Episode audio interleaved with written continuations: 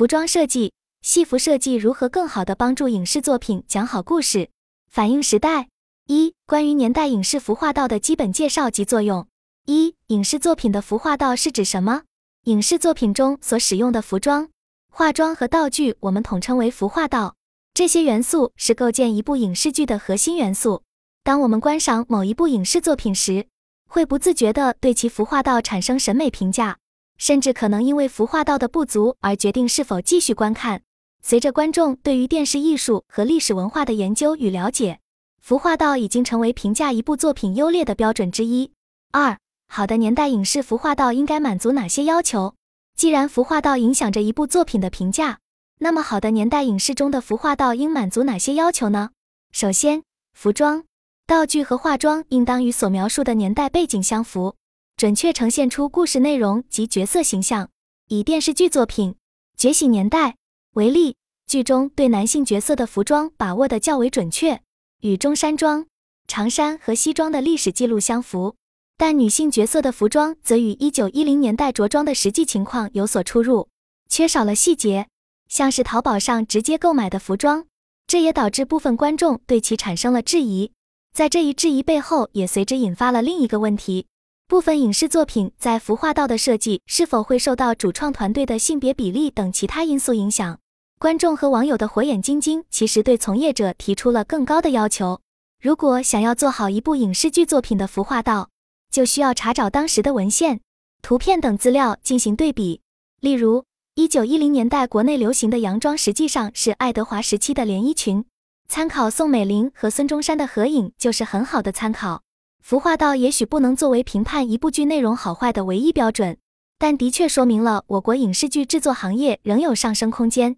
我们能看到有很多制作精良的剧，在细节上也能找到一些瑕疵。比如《甄嬛传》中的大拉翅发型，实际上是晚清时代的流行；而雍正和乾隆时期的嫔妃便服通常是两把头的发型。也许这其中有对于造型是否好看的考究。但真实的年代特色和人物设定已经逐渐成为影视作品的服化道成功与否的重要标准。现在的观众对于这些细节的考究和挑刺，也在倒逼影视剧制作行业的自我提升。那么，好的服化道应该体现在哪些方面？一、服装的形制、纹样、布料的使用、裁剪的工艺都要尽量符合剧中设定时代的真实样貌，包括和生产力水平、时代流行风尚等。二、服装的设定应该为角色而服务。比如故事情节发生时的季节、衣着的场合、角色的身份、品质、兴趣爱好和心理状态等。三、还原时代特色，符合人物设定的服化道，能够大大增加故事的真实性和观众的代入感，增加作品的艺术价值和审美价值。三、影视的戏服和造型设计是否承担着提升大众美学修养的责任？影视剧作品作为一种艺术创作。其中，年代影视剧的戏服和造型设计是否承担着提升大众美学修养的责任呢？随着观众审美水平的提高，大家对古装戏服确实有了更多的期待。这种期待包含着对我国深厚的传统文化的向内探求的渴望。作为一种文化传达的渠道，影视作品有责任也有能力提升公众的审美水平，但这也是对制作团队提出的一个更高的要求。在这个文化时代。还是有许多有理想和抱负的导演和设计师，他们期待能够为观众呈现出更真实、更深入的故事情境。但要实现这一目标，需要全社会的共同努力。这方面的讨论，我们稍后会进一步深入。二、华语年代影视发展简史与现状。一、朴素与考据相结合的八九十年代，李建群、史延青、赵庆霞、朴若木等优秀设计师作品分析。在八九十年代。华语影视界呈现了一种朴素与考据相结合的特色。这一时期的优秀设计师如李建群、史延勤、赵庆霞、蒲若木等，他们的作品成为了影视史上的经典。在那个时代，有许多值得回忆的优秀作品，比如《西游记》和《红楼梦》。此外，电影界也取得了不俗的成绩，像《茶馆》和《城南旧事》等作品，凭借精湛的服化道设计和场景布置。让人身临其境，尤其是城南旧事，它完美还原了二十年代老北京的风貌，人物的心理表现与当时的风俗风貌展现得十分自然，给整个故事一个非常大的加成。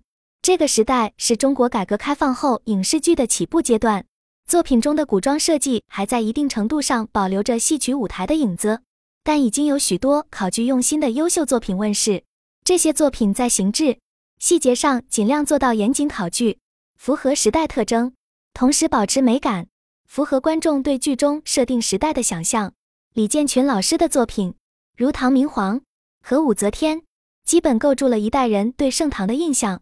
他的作品设计在发型和服饰上都有明显盛唐壁画的影子，如佛教主题的佛像、飞天、供养人、九色鹿等。为了让角色的造型更加逼真，他甚至专门考察了敦煌等各大佛窟里的造像和壁画，大量临摹其中的人物形象。云友周一帆感叹：“这种考究精神在今天太难得了。”确实，那个时候的艺术家对待作品的认真态度是值得怀念的。另一位值得我们记住的设计师是史延琴老师，他是经典作品《红楼梦》八七版的服装设计师。在这一版本的《红楼梦》中，不同于许多影视作品中造型的不合理与做作，剧中服装未出现夸张繁复的画面，而是富有生活气息，这与人物活动自如相符。《红楼梦》的服装描写也非常符合原著，通过不同时期、不同身份的着装转换。恰当地表现出人物的性格和心境变化。白夜也表示认同这一观点。《红楼梦》中的服装设计给人一种真实感，没有刻意雕琢的痕迹。燕妮进一步指出，《红楼梦》中不仅服装、妆容和场景布置也表现细腻，服装景三者有机结合，共同塑造出人物形象。这种细致入微，同时又逻辑自洽的描写，更贴近真实生活，加强了观众的代入感。具体到服装的搭配上，不仅角色们的日常服饰与身份地位相匹配，在不同场合也会有不同的着装。如赵姨娘等仆从穿着朴素简单，而薛宝钗、王熙凤等主家夫人则衣饰华贵，乔姐、秋纹等妓女穿着则喜用艳丽耀眼的颜色。这种场景与着装的高度一致性，更增加了小说逼真的细节感。《红楼梦》虽未明确具体年代。但一般认为，故事发生在明末清初到雍正时期。与此对应，女性发型参考了雍正年间普遍的汉族妇女发式，例如无刘海的抹额发型常见于已婚妇女，有刘海的发型则常见于少女。这也基本符合古代女子经年后将头发梳起的习俗。还有如花钿、烫子鞋等装饰，也采用了当时汉族女子服装中的流行元素。这种参考历史著录和绘画的设计方法。使得《红楼梦》的服装不仅美观大方，也符合了当时的审美与习惯，增加了戏剧的逼真感。同时，不同地位的女性发型与装饰的差异，也凸显了封建规范中的服饰等级制度。借服装细节，加深了观众对那个时代阶级观念的认识。在塑造不同性格的方法上，《红楼梦》的服装设计也显现出巧思匠心。典型的如林黛玉和薛宝钗，前者长梳偏发。点缀鲜花饰品，与其灵秀多才的少女性格吻合；后者发饰端正、中规中矩，佩戴贵重的金饰，穿着也较为庄重，与其稳重端庄的性格一致。再如王熙凤爱穿艳色暴露的服饰，直截了当地体现了其开放个性；香菱则偏爱淡雅素净的衣着，与其温婉大方的性格相匹配。刘姥姥、邢夫人等老年女性的着装保守朴实，金领高处的褶皱有严谨稳重之意。与其地位和阅历相称。男性方面，贾琏穿着干净整洁的青色直多和黑色圆领，与其谨慎稳重的个性相称。薛蟠与贾环的着装则更为张扬桀骜，体现他们的散漫任性。每位主要人物都通过服装的细微差异来体现个性。这种以服传神的设计手法，为人物的心理刻画提供了视觉支撑，是《红楼梦》成功的重要原因之一。《红楼梦》在服装设计上既考究历史。又巧妙地运用细节塑造人物，为后世的影视制作提供了值得学习的典范。许多优秀作品都受到了《红楼梦》的启发，如近年来的作品《延禧攻略》等，都是同时运用色彩、图案等视觉元素来突出人物个性的案例。赵庆霞老师是央视版《三国演义》的服装设计，这部目前仍是中国影史上角色最多、动用的群众演员也最多的电视剧。对服装设计的考验非常大，但是赵老师和设计团队依然非常高质量地呈现了作品。曹操、诸葛亮、刘备、周瑜等角色几乎人均四五十套造型，都遵循了作品古朴厚重的基调。所有角色主要都穿着东汉末年的曲裾深衣袍，具体的颜色和图案也都和角色们的年龄、性格、身份和心境相吻合。特别是男子头冠的丰富性与还原度，很好的契合了古代男子成年后穿手服或者戴冠等对头部服饰的注重。如果有喜欢民国服饰或者旗袍的姐妹，有一个设计师的作品一定不要错过，那就是朴若木，国内民国服化道的第一人。这位老师的作品主要有《色戒》《阮玲玉》《胭脂扣》《红玫瑰与白玫瑰》，相信都是大家听过的佳作了。二、现代风格强烈的千禧年间年代影视戏服设计。以上这些图片资料来自于很多人熟悉的影视剧古装作品，这些主要是千禧年间的古装作品。剧中的服化道在这个阶段强调个性，和还原历史没什么关系，出现了比较大的颠覆。在这些影视剧中的服化道大量使用了现代元素，我们可以从这些图片中看到各种塑料花花、星星、羽毛、链子配饰等细节。虽然在形制上脱离了时代特点，但是每个角色的服化道设计还比较贴合角色形象。三二零一四年后，古装设计的同质化，不同于最初的考究历史。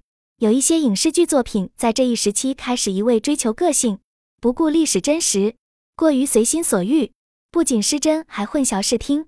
如被网友批评在服化道中含过多日本元素的《武媚娘传奇》，完全按现代审美改编的《新白娘子传奇》等这些作品只图新奇，在细节上不仅考据不足，也难以让观众形成历史的真实感。四近几年年代影视作品考据的回归。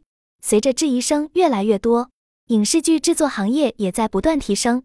所以从二零一八年开始，我们看到很多电影、电视剧作品开始在服化道的还原上下功夫了。比如《如懿传》和《延禧攻略》都受到了好评。我认为近几年唐代服饰做的最好的影视剧是《长安十二时辰》。这部剧中的每个人物造型都特别还原，虽然故事剧情是架空的，比较夸张。但服化道上值得肯定。以下图为例，开元天宝年间的女童形象基本就是这样。三、西方优秀的古装戏服设计师的风格和对我们的启示。在讨论了中国古装戏服的发展历程后，我们来看一下西方在这方面的成就。其中，意大利服装设计大师皮埃罗·托西的作品可圈可点。皮埃罗·托西擅长设计华丽场景，如电影《路德维希》。报中极富美感的克里诺林裙和巴斯尔裙，完美复刻了维多利亚时期的版型与细节。如果想一睹维多利亚时期场景的精美绝伦，托西的作品是绝佳选择。与国内古装相比，托西等西方设计师的作品更加华丽夸张，体量宏大，色彩组合也更加大胆鲜明，每件服装都如艺术品般精致。为什么西方的古装戏服设计能够取得这样高的成就？我总结了以下几点：一、几百年来一直重视贵重服装的保存和修复文物，可以参考的历史服装很多，保存完好。二、各类艺术院校都有影视设计和服饰史等专业。三、各大影视节都设置了最佳服装设计奖，行业内鼓励这一艺术的发展。四、国民审美能力强，愿意选择优秀作品。此外，西方服饰更强调一个时代的整体审美。而中国古装中的着装细节透露出更多阶级身份信息。周一帆、燕妮等云友分析，西方服饰设计有更系统的学科发展，文物保护和设计传承也更看重对历史的尊重与还原。同时，制作方也愿意投入更多资源。这些因素共同促使他们的戏服细节做工更完美。结合这些西方作品的成功经验，回看我们国内年代剧服化道要发展。也需要加强文物保护研究，提高整体审美品味，并在投入资源上重视服装的制作，打造让观众认可的优秀作品。让我们一起期待未来国产古装剧服装设计能达到新的高度。